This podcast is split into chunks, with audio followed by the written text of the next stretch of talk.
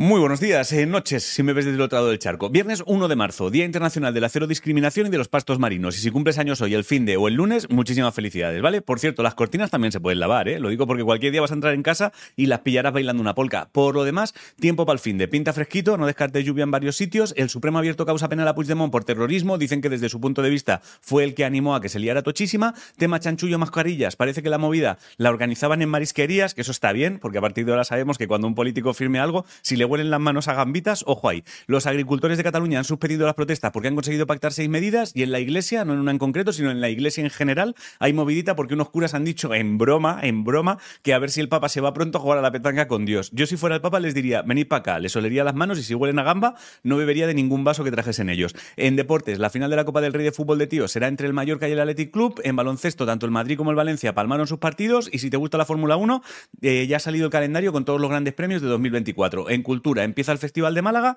en Sevilla arranca el Libro Forum. Por cierto, el 17 de noviembre vuelvo a actuar con Punto para los Locos en el Cartuja Center. Te aviso por si te lo perdiste. Si te gusta Picasso, en sus museos de Coruña, Madrid, Barcelona y Málaga han organizado una movida llamada Celebración Picasso 1973-2023 para que veas obras inéditas. Y en música tienes disco nuevo de Shinova y temas nuevos de Selena Gómez, Ainhoa Buitrago, María Becerra, Sebastián Cortés, David Guetta con Galantis y Five Seconds of Summer y Charlie USG. En ciencia, si tu alimentación es alta en alimentos procesados, ojo, porque parece que el riesgo de depresión se dispara, han descubierto que los delfines tienen un sexto sentido que les permite detectar campos eléctricos, que esto en humanos vendría súper bien, porque así podrías detectar si alguien te va a dar un puto calambre cuando le des la mano, y han averiguado que en los lugares del universo donde van a hacer un planeta hay mucho vapor de agua, ¿eh? así que si un día cociendo huevos de repente vas al baño y al volver tienes un planeta nuevo en tu cocina, es por eso. En videojuegos tienes nuevo tráiler de la Alone in the Dark y en esports la LCK, que es la League of Legends de Corea, ha cancelado las emisiones por culpa de unos hackers. Si no sabes qué comer, hazte unos callos con garbanzos. La frase de hoy es, el mayor peligro no es apuntar alto y fallar, sino apuntar bajo y acertar.